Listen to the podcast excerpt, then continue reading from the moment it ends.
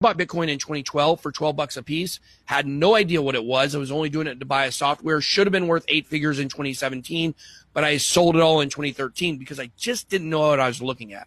2017, I bought more and I rode it all the way down to the bottom of the bear market. Uh, so that's once again proof that just throwing money into something that goes up is not enough to make you a long-term success. Uh, if right. you don't understand what you're investing in, you don't understand the market cycles, and you don't already have hundreds of thousands or a million dollars to throw in, you're going to ride it up and you're going to lose it all.